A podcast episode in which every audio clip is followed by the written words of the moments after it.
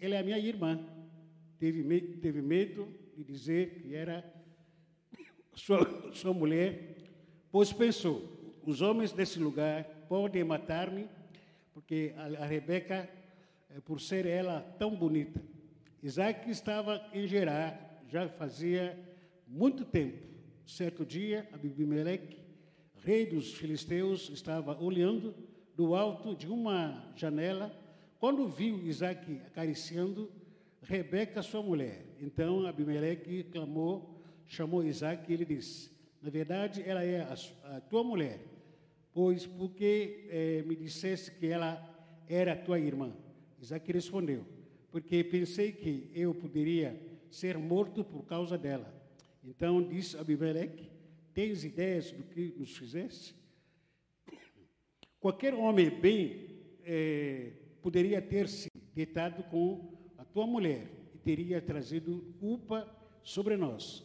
E Abimeleque advertiu todos, todo o povo: quem, quem tocar nesse homem ou em sua mulher, certamente morrerá. Isaac formou eh, lavouras naquela terra e no mesmo ano colheu a cem por um, porque o Senhor o abençoou. O homem enriqueceu e sua riqueza continuou a aumentar até que ficou riquíssimo. Possuía tanto rebanhos e servos que os filisteus o invejavam. Até aqui, amém? Pai querido, em nome de Jesus, mais uma vez te agradecemos pela tua palavra que é viva, poderosa, tua palavra é como espada de dois gumes, Senhor Deus, que transpassa as dimensões do nosso, coração biológico. Pedimos em nome de Jesus Cristo para que o Espírito Santo continue se manifestando no nosso meio, toca no fundo do nosso coração, continua agindo, falando aquilo que a carne nem sangue pode falar. Manifesta a tua glória entre nós. Em nome de Jesus, amém.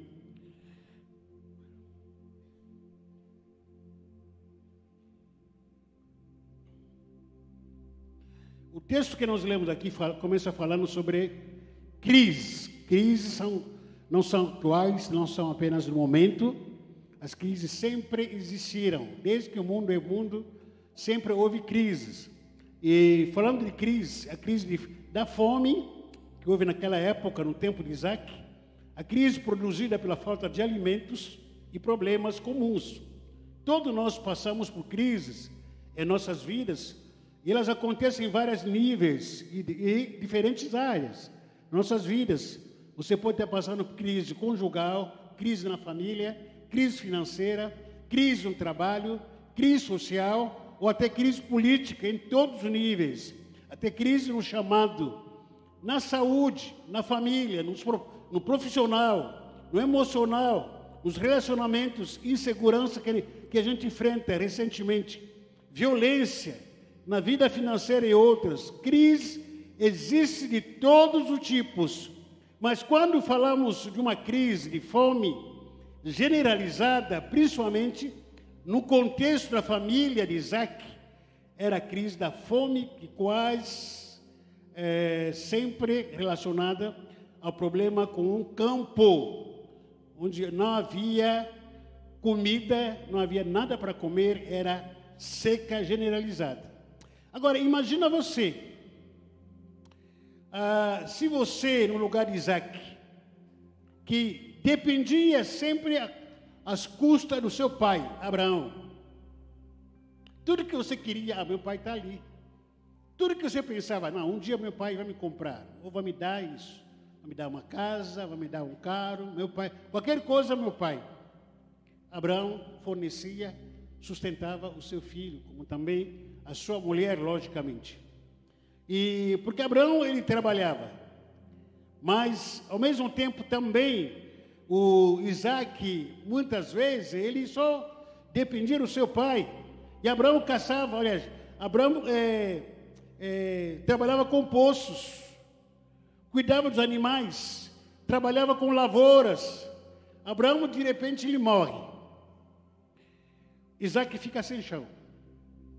Aquele aquela pessoa a quem você dependia, que você imaginava tudo que precisar, Amanhã vou viajar, meu pai vai me dar passagem. Amanhã, sei lá, vou na casa do meu pai me dar o carro dele. Qualquer coisa, meu pai vai me fazer isso.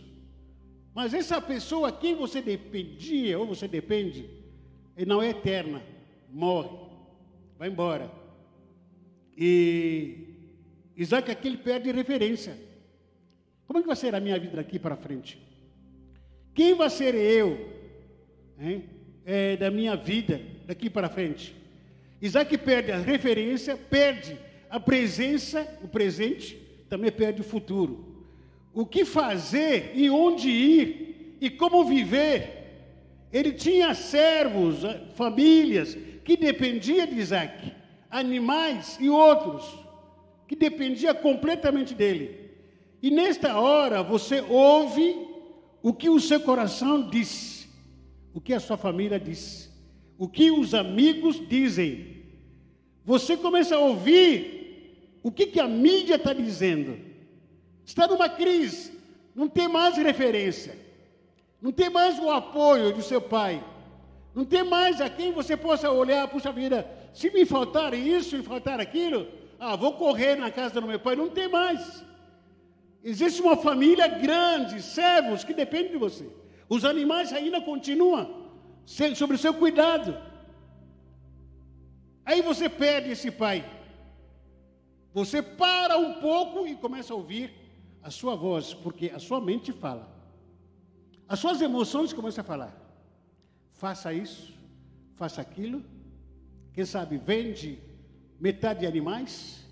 Quem sabe foge daqui sai dessa terra, faz um negócio, você fica parado com aquele desespero, ou com aquela insegurança, e começa a imaginar um monte de ideias e pensamentos começam a surgir na sua cabeça.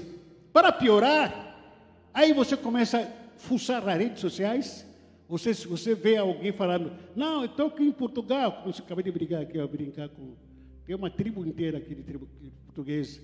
Ah, estou aqui em Portugal. Não, estou aqui na Itália. Ah, estou aqui viajando aqui. Aí você vê a estatística, tem muita gente viajando para fora do país. Você também balança, balança. Falei, meu Deus do céu, eu acho que é, tem que ir, tem que sair daqui. Eu estou enfrentando uma crise. Estou enfrentando uma crise. Para piorar ainda, você olha para as circunstâncias. Tudo é deserto. Não tem vida. Os animais estão morrendo. Famílias reclamando para você, oh, não tem comida, não tem água.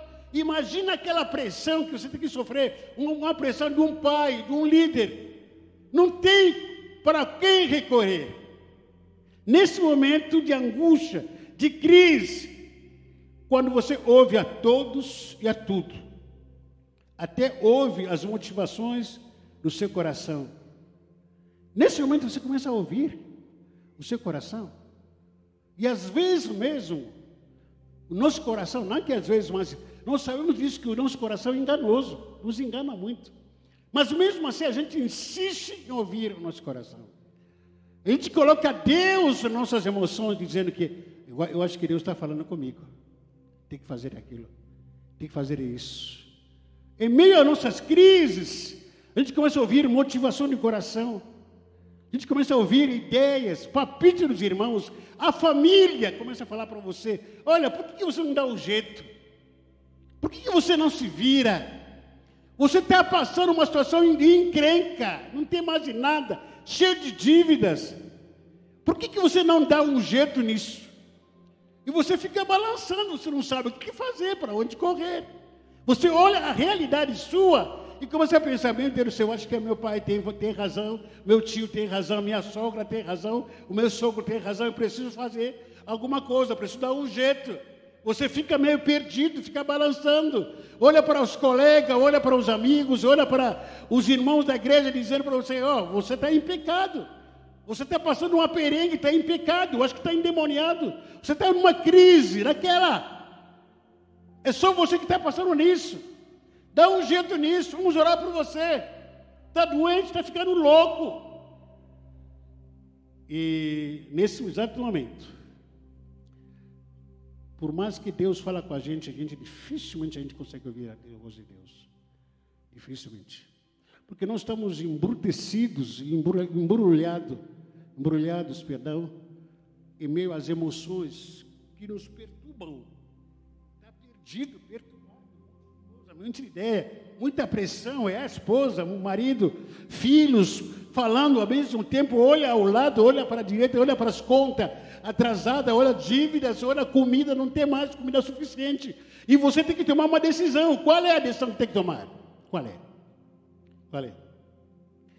No momento de crise, quando você ouve a todos e a tudo, até ouve as motivações do seu coração, menos ouvir a Deus, o seu próximo passo é perder. Você se perde. A gente aqui numa conversa entre nós, como, como os amigos, a gente costuma aconselhar, mesmo assim pouca gente escuta. Nunca toma decisão quando as emoções estão à flor da pele. Você vai se arrepender dela. Quando você está irado, está triste, está revoltado, não tome nenhuma decisão. Fique quieto. Ore. Deixa esse momento passar. Deixa a poeira abaixar. Por mais que a gente aconselhe as pessoas desse jeito, uh -uh. as pessoas querem valorizar mais as suas emoções, que só ela que está sofrendo, ela é obrigada a ouvir e seguir aquilo que ela está sentindo no coração. Não quero ouvir ninguém mais. E essa é a vida que a gente leva. Tem um, tem um amigo meu que é muito chato ele. Vocês conhecem ele. Ele fala que, pastor, na minha igreja eu não dou conselho. Porque todo conselho que a gente dá, ninguém segue, porque é de graça. Ninguém ouve.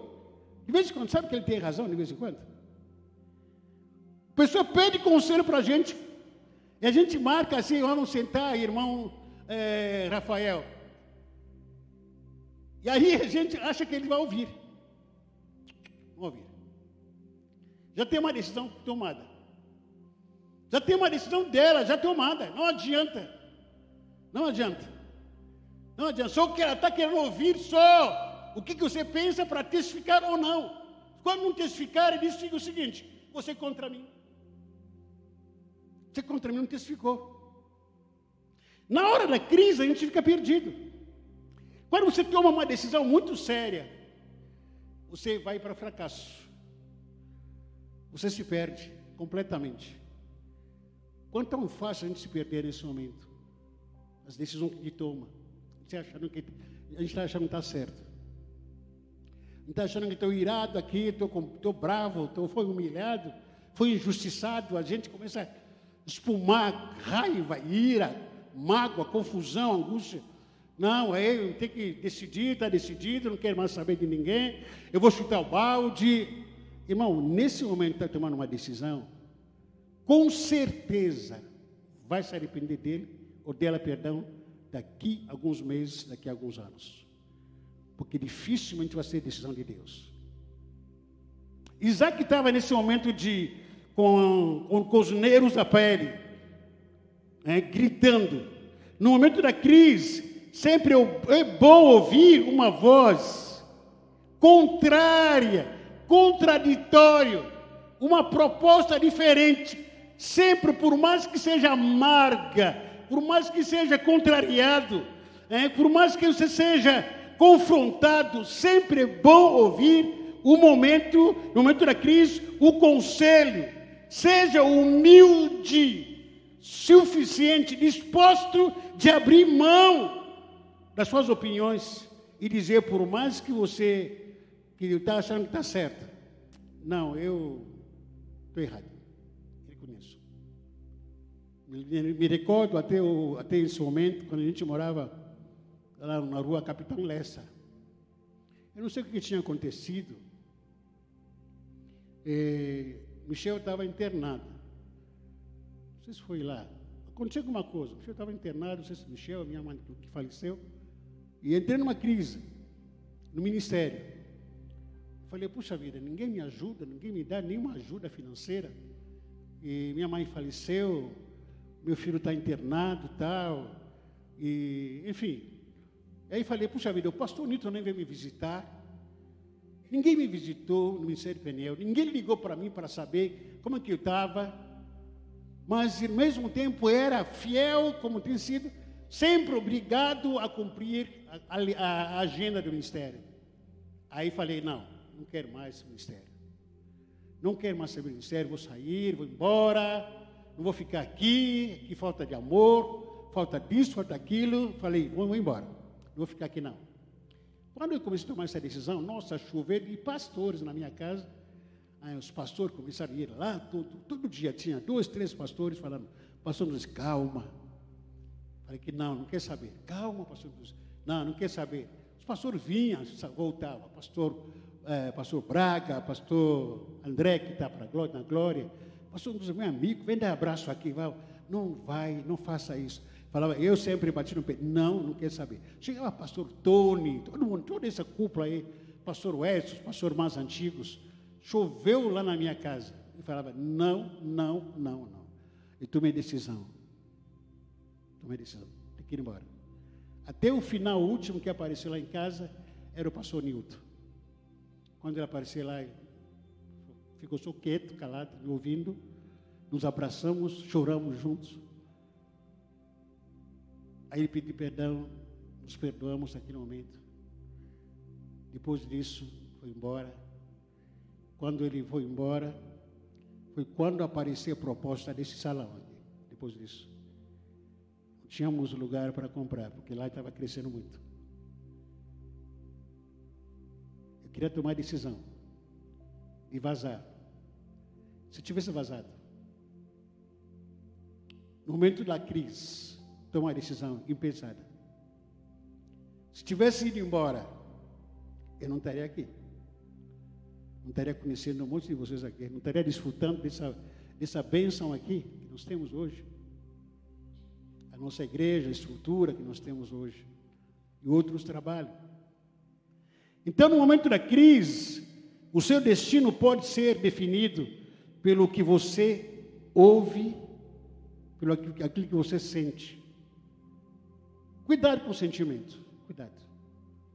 Entre ouvir a voz do Egito qual é a voz do Egito naquela época?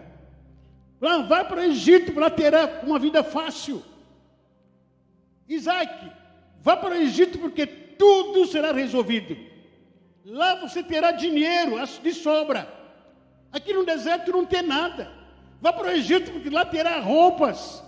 Vá para o Egito porque lá tem carro, vai ter carro de todas as marcas. Vá para o Egito porque lá tem, vai ter motos, bebidas, comida de arroz, fama, vai ser aplaudido para todo mundo, aplausos, vai ter muitas curtidas lá, nas noites de sábado, domingo. Vá para o Egito, lá é melhor, porque lá você vai ser livre, porque hoje a liberdade é que está em questão, a liberdade que, que traz ou atrai alegria ou a felicidade. Não, aqui não sou feliz, aqui não sou livre, então preciso procurar um lugar para ser livre. Aqui lugar que é Egito. Vá para o Egito, porque lá você vai ser livre, você vai ter tudo que você quiser. Lá no Egito é, é bom, vírgula, mas sem Deus. Deus não vai estar contigo. No deserto, você quer ficar no deserto? Tu não tem nada. Lugar de fome, sede, sol cinzento, solidão, frio, insectos, bichos te picando lá, mas com Deus. Onde você prefere? O Egito ou deserto? Deserto com Deus ou Egito sem Deus? Pergunta para o seu irmão. Pergunta para o seu irmão mas com muito carinho. Onde você prefere? É no, deserto com Deus ou no Egito sem Deus? O Egito tem tudo lá. É lógico, a pessoa aqui, hoje, nesse momento, vai querer escolher deserto com Deus. Na prática não é assim. Na prática, as escolhas que a gente faz são muito cruel. Nas escolhas que a gente faz, a gente quer palpar, a gente quer sentir. Aonde que está o conforto? Porque, como, como costumo dizer aqui, nós não somos treinados a sofredores. Não, a gente foge de qualquer dor, qualquer situação que me oferece dor, pô, cai fora. Qualquer ambiente onde que eu me sinto dor, eu vou cair, não vou vazar, não, não posso permanecer aonde que sou, me, me oferece dor. O Egito é um lugar fácil, o deserto não. Aonde que você prefere? O deserto com Deus ou o Egito sem Deus? Escolha sua que você faz. Todo dia, todo momento, fazemos essas escolhas. E aqui, aliás, Isaac ele fez a sua escolha. Qual a escolha que ele fez? Veja aqui no versículo 1 até versículo 6. Naquela, naquela região houve uma época de falta de alimento, como tinha acontecido antes, no tempo de Abraão. Por isso, Isaac foi até a cidade de Gerar, onde havia Abimeleque, o rei dos filisteus, e ali o Senhor Deus apareceu a, a Isaac e disse: Não vá para o Egito, fique no, na, na, terra que eu vou lhe, vou lhe mostrar. Por enquanto, fique morando nesse lugar, e eu estarei com você e o abençoarei. Darei os, aos seus descendentes toda essa terra, e assim cumprirei juramento que fiz a Abraão o seu pai. Farei com que os seus descendentes sejam é, tão numerosos quanto as estrelas do céu, e lhes darei todas essas terras. Por meio dos seus descendentes, e abençoarei todas as nações do mundo. Versículo 5: Pois Abraão me obedeceu e cumpriu as minhas ordens, e os meus mandamentos, e as minhas leis, e os meus ensinamentos. Versículo 6, vamos ler todos juntos, por favor. Um, dois, três. Assim Isaac ficou, é? Ficou aonde? No deserto. Abriu mão do Egito. Irmãos, momento da crise. Não é fácil uma decisão que Isaac tomou. Há alguns irmãos que, há, que acham, que interpretam que a gente vê no Brasil, porque lá na África há muito fome, por isso que a gente vem aqui no Brasil. Não. Eu não vim no Brasil por causa da fome. Não. Eu vim no Brasil por causa da escolha de, escolha de Deus. Não veio fugir da fome aqui. Ah, porque eu sou, eu sou, africano, lá na Angola tinha muita fome. Não tinha fome, não. Tem comida lá. Como todos os jovens, já, já dei meu testemunho aqui por várias vezes, como todos os jovens, na nossa época, todo mundo queria, queria ir para a Europa. E não estava para trás. Também queria queria ir para a Europa. Tinha 12 bolsas de estudos que eu tinha. Já contei aqui isso para, para vocês algumas vezes. Bolsa de estudo para a Alemanha, estudar lá de graça, gratuitamente. Alemanha. E outra para a Suíça, gratuitamente. O que, que era? Egito. Me aparece na minha vida, nossa vida, uma missionária brasileira que veio fazer uma proposição. você não quer ir para o Brasil? Eu falei, que não, não quer saber. Vai no Brasil? Não. Fiquei quieto no canto dela, sem eu saber. Ela, sem minha autorização, sem a nossa autorização, ela manda carta aqui no Brasil, em cinco escolas, faculdades. Na próxima reunião que nós tivemos com ela, ela senta com a gente e ela fala, oh, Jesus, eu fiz, você não está sabendo, mas eu fiz contato em três escolas Lá no, na faculdade, lá no Brasil, você foi aceito em três delas. Qual, qual delas você quer, quer estudar? Ah, para com isso, puxa vida. Que proposta é essa? Proposta indecente, né? Falei, não, não quer ir para o Brasil. Não é porque não gosta do Brasil, não é porque odeio. Não, não. O Brasil nunca teve na minha, na minha cabeça que um dia eu vou morar no Brasil. Nunca, nunca, nunca, nunca. Europa, sim. Falei, bom, se for, eu falei para ela, se for da vontade de Deus, então, sabe aquela coisa que você não quer levar a sério? Mas essa missionária levou isso a sério. Levou, levou isso a sério. Ela correspondeu aqui no Brasil, eu falei que, ó, não conheço as escolas do Brasil, eu só quero escolher, quero escolher só uma só. Qual? Seminário Bíblico Palavra de Vida, lá no Atibaia. Atibaia. Não conhecia, não sabia o que era isso. Semana depois me mandaram uma carta. Naquela época era carta. Falou, prepara a sua, a sua mala, você tem uma semana para chegar aqui. Tudo assim, falei, é. tem que vir. Comecei a estudar. Arrumei a minha tranqueira, uma valise pequena de livros, que sempre é companhia de livros, de roupas, caí para o Brasil. Lá no Rio de Janeiro. Não sabia falar português, nem é, o português do Brasil, não sabia falar nada. Certa vez, depois de um tempo, lá no seminário, o pastor Wilton falou para mim, pastor Jesus, vamos entrar no Ministério Peniel? Eu falei que está repreendido, em nome de Jesus. Ministério Peniel? Não. Eu sou batistão. Eu gosto de coisa organizada, tudo, tudo direitinho. O Ministério Peniel é uma bagunça. Não entro, de jeito nenhum. Aonde que eu estou?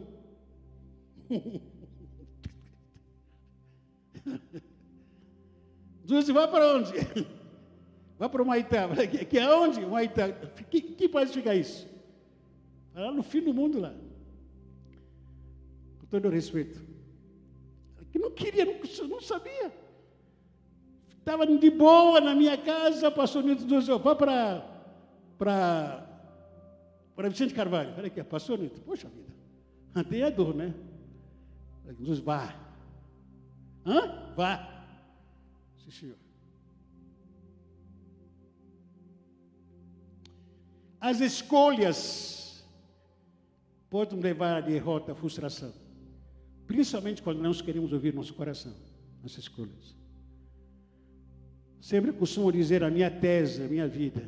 Deus sempre, sou abençoado porque sempre Deus me colocou em um lugar que eu nunca quis ir. Mas Deus estava lá. Eu fui. Eu fui próspero. Fui abençoado naquele lugar. Isaac conhecia Deus do seu pai Abraão. Abraão, aliás, abriu mão do Egito, escolheu o deserto com Deus. A segunda atitude que Abraão, aliás, Isaac tomou, lá no deserto. Irmão, tenta se colocar no lugar de, de, de, de Isaac. Lá no deserto, tudo é caótico, há uma crise generalizada. Quando uma pessoa está enfrentando uma crise financeira, consegue semear? A única moeda que sobrou para mim é cinco, uma moeda não mais, a única nota é de cinco reais e dois reais. Que estão pensando em comprar salsicha e pão no final do culto. Quem sabe eu compro é, picanha com casca amanhã. Hoje o ovo está tá custando muito caro. Fui comprar o ovo, é, cada ovo um real. É. Vou comprar três ovos, deixa dois reais, depois compro o pão, passo o dia. Você está no perrengue, está numa crise, apertado. Agora, o que que Isaac fez? O que que Isaac fez no deserto? Ele semeou. Fez o quê? O que, que ele fez? Lá no deserto ele semeou. Semeou. No momento de crise, da solidão, da seca, por todos os lados, ameaças, violência, fome, contas para pagar, dívidas, faltando coisa para casa, todos contra. Em meio a tantas pressões, cansaço, Isaac, ele semeou. Talvez por causa disso que a palavra de Deus diz lá em Salmo de número 126, versículo 5 a 6. Aquele que semeia com lágrimas, imaginando Isaac semeando com lágrimas, que não tem nada para casa amanhã. Aquele que sai, aquele que semeia com lágrimas, com canto de júbilo ou de alegria, colherão. Aquele que sai chorando enquanto lança a semente, voltará com canto de alegria, trazendo os seus filhos. Fica imaginando Isaac não ter nada, porque até então não havia colhido, não havia colhido nada. Tudo numa seca, tudo numa crise. Mas ele tinha pouca coisa na mão, talvez. Falou: que bom, pouco que eu tenho, eu vou semear. É difícil, mas vou semear. Você fica imaginando, talvez até dentro da sua própria casa, A sua esposa, seu marido, sabe que você está apertado. Ele fala: não vai dar esse dinheiro na igreja, não. Não vai semear, não. Não vai dar oferta para ninguém, não. Guarda, economiza. É lógico, a gente tem que economizar. Muitas vezes é bom isso. É bom economizar. Mas muito mais do que economizar, é ter a mente de um semeador. Semeia meio a dificuldades. Isaac semeou. Razão pelo qual o apóstolo Paulo, ele escreveu ainda mais. Em 2 de Coríntios capítulo 9, versículo 10 a 11. 2 de Coríntios capítulo 9, versículo 10 a 11. Aquele que dá semente ao que semeia. Isaac estava com semente, sim ou não? Sim ou não? A mente de Isaac era semear, não é para guardar. Se você não mudar a sua mentalidade em relação ao reino espiritual, você vai continuar se constrangendo.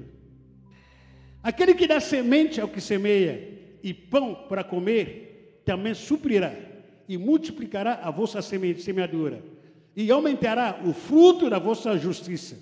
Em tudo sereis, versículo 11: em tudo sereis enriquecidos, para serdes sempre generosos, o que por nosso intermédio produz ações de graça. Vamos ler mais uma vez, por gentileza, versículo 11, todos nós. Vamos lá, um, dois, três.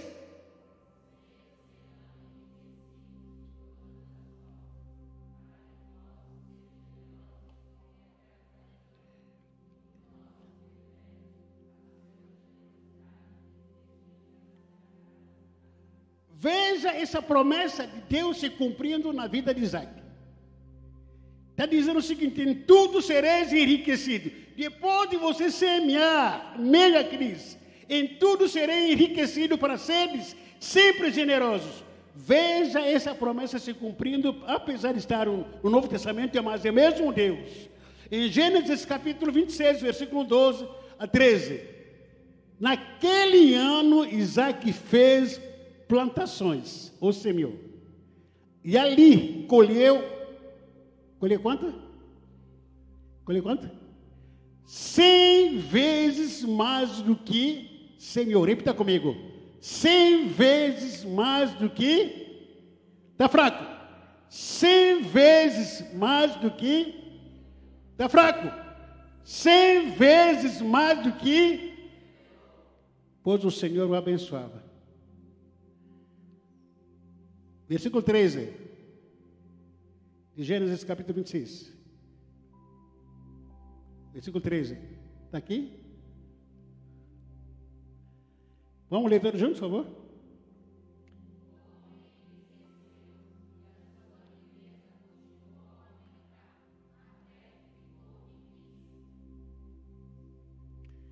Deus é fiel. Em meio à crise semeando. Deus é fiel. No deserto, com Deus, Isaac não foi para o Egito. A questão não é um lugar, é quem está contigo naquele lugar. Quem está contigo? Deixa eu te perguntar. Se Isaac tivesse ido para o Egito, seria rico?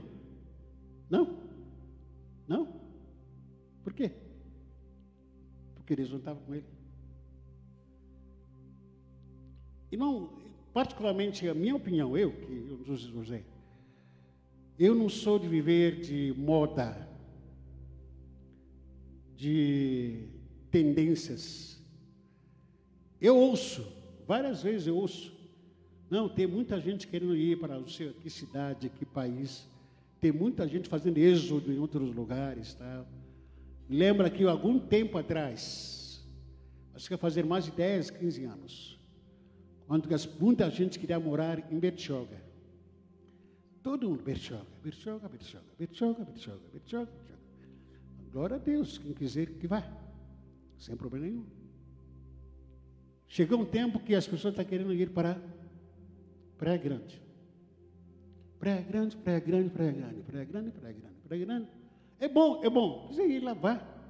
A questão fundamental é: é isso que Deus quer para você? Por que você quer morar em outro lugar? Ou para quê? É porque todo mundo está indo ou porque Deus falou no seu coração para ir também juntos? Eu prefiro morar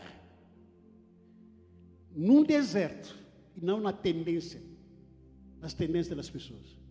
Porque todo mundo está fazendo. Pode me chamar de bobo, louco, burro, eu prefiro ser chamado de burro com Deus, louco com Deus.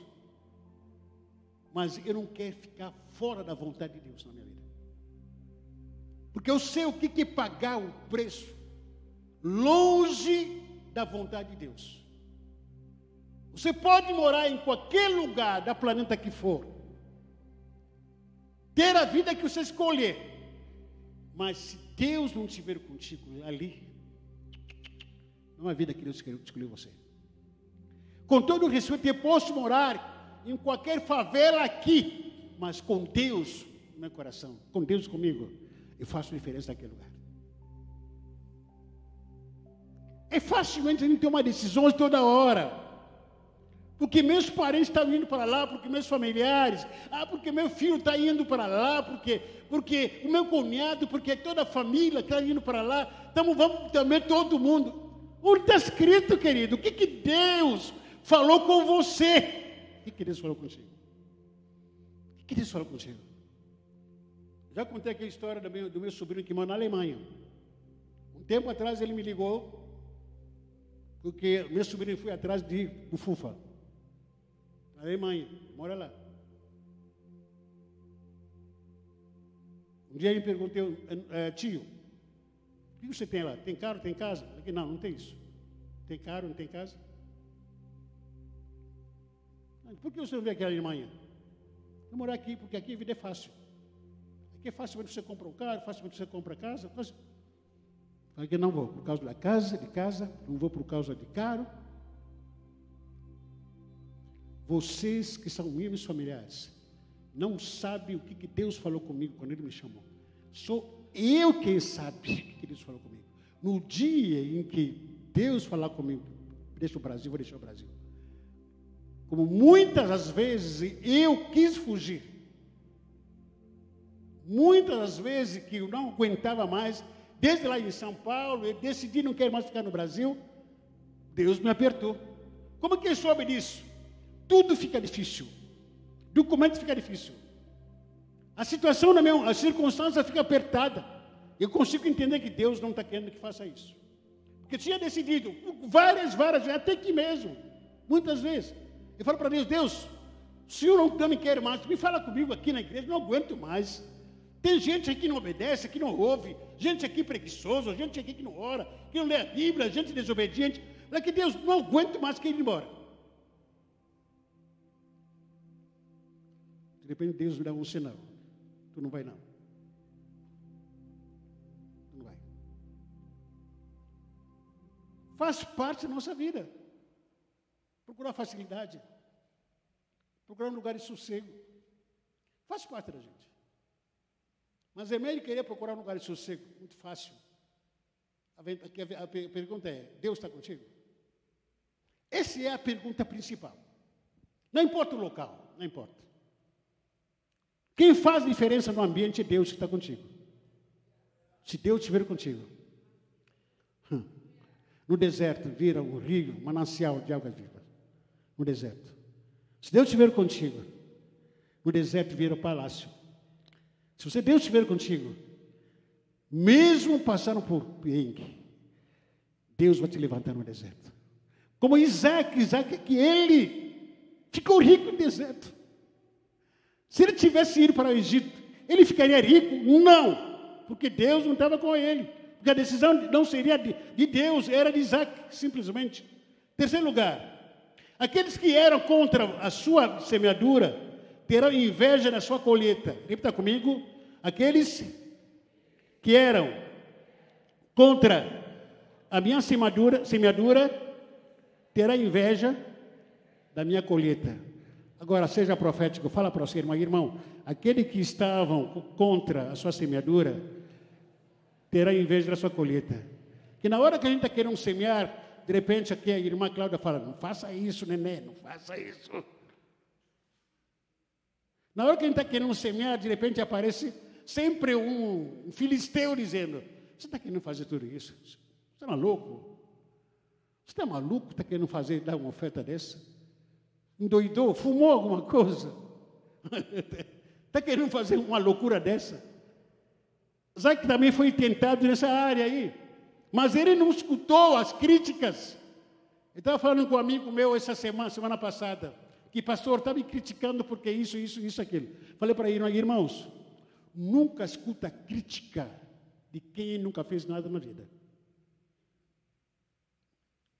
Nunca ouça crítica de quem nunca, nunca construiu nada na vida. E aliás, Sempre quem vai te criticar é quem está por baixo. Porque quem está em cima nunca vai te criticar. Quem está fazendo sucesso nunca vai te criticar. Quem está prosperando nunca vai te criticar. Quem está se enriquecendo nunca vai te criticar. Sempre quem está aqui vai te criticar é aquele que está fracassando. Aquele que está sendo derrotado. Esse que vai ser criticar. O que aconteceu aqui, versículo 14?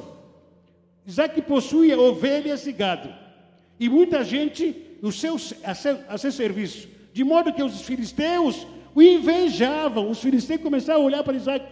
Coitado desse cara que começou, chegou ontem. Olha, ficou rico. Começaram a invejar ele.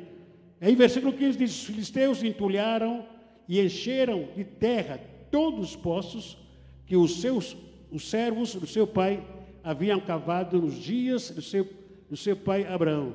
Isaac tornou a abrir os poços que haviam sido cavados nos dias do seu pai é, Abraão, pois os filisteus os haviam entulhado depois da morte de, de, de Abraão, e deu-lhes o nome é, dado por seu pai.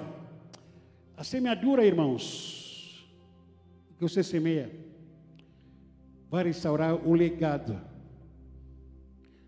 Quando Isaac começou a semear, e lá em Gerar, o que, que aconteceu? Ele começou a desentulhar todos os poços que o seu pai havia, havia cavado. Porque aqueles poços, os filisteus, os inimigos de Israel, os inimigos de Abraão, haviam entulhado. O que, que Deus está dizendo com a gente aqui? Quando você começa a semear, há sonhos, legados que você receber para o seu pai da sua família que Deus vai restituir de novo. Vai trazer de volta.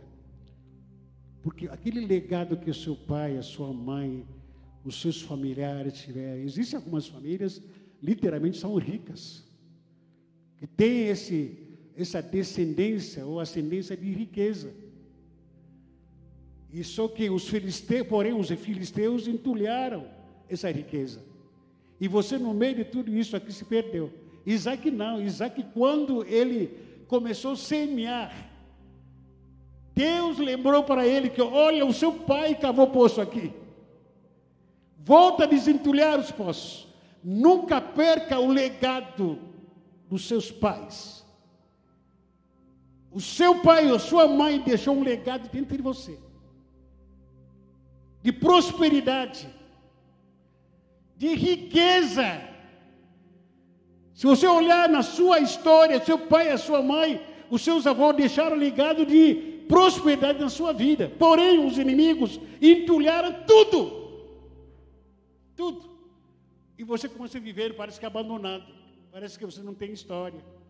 Mas na hora que você começa a semear diante de Deus, em meio à crise, além que Deus te prosperar, Deus vai te dar revelação e começar a desentulhar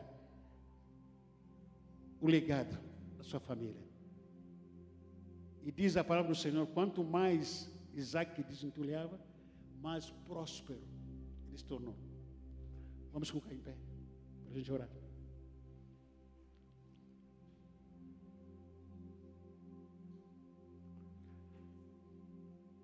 Semear em meio à prosperidade é muito fácil. Está sobrando. Sobrou quanto? Sobrou mil reais aqui. Dá oferta. Não, pode levar. Semear é meio a crise são para poucos. Ontem eu tive uma experiência dessa aí. Eu amo, eu amo, eu amo é, semear para pastores. boa semente. Eu tive uma visita de sete pastores do Ministério Peniel. Vimos, tivemos uma reunião muito de negócios. Depois vocês vão saber que negócios que são esses. Depois da reunião, falei, o nosso pastor presidente estava. Falei, pastor, para mim foi uma honra sempre semear naquele homem. Pastor, quero tomar um café? Vamos tomar um café. Agora, se me perguntar se estava sobrando dinheiro para mim, não estava sobrando. Falei, nós vamos lá sim, vamos tomar café. Que lugar que é? Vamos para o Rei de Trigo. Olha, cheio saí, saí fumaça. Sete. Falei, bom, vamos comer. Quer que? Quer almoçar? Quer tomar café? Não, vamos almoçar, vamos almoçar. Terminou o almoço, peguei todas as fichas. Para mim, um prazer, uma honra. Eu quero semear. O pastor que estava ao meu lado falou não, dá para ajudar. falei, não, não, não. A semente é minha. Tanto quanto a semente é minha, a colheita vai ser minha. Olha esperta. Peguei todas as fichas. Fui na caixa lá. Soma quanto creio? Isso, tá, tá, tá. Vou pagar. Porque sei que a colheita vai ser infalível. É sempre infalível.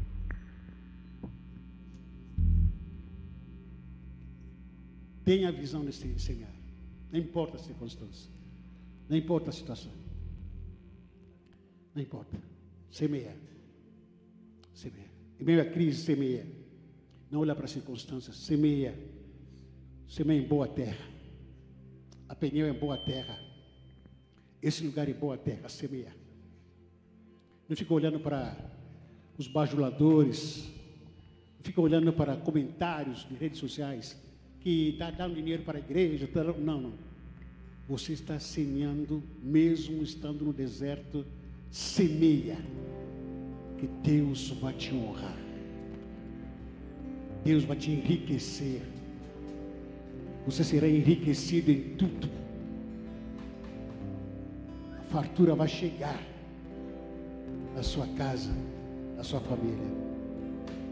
Melhor ainda, Deus vai abrir as portas, vai restaurar os, ah, os poços antigos que foram entulhados na sua história, aqueles poços antigos dos seus familiares, familiar que você tem ou você tinha, que tinha tudo, que tinha ouro, prata, mansões, que tinha casa, que tinha fazenda, só que nunca falaram isso para você.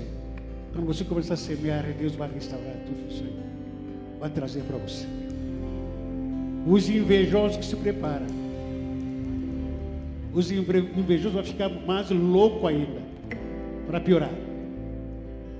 Feche seus olhos.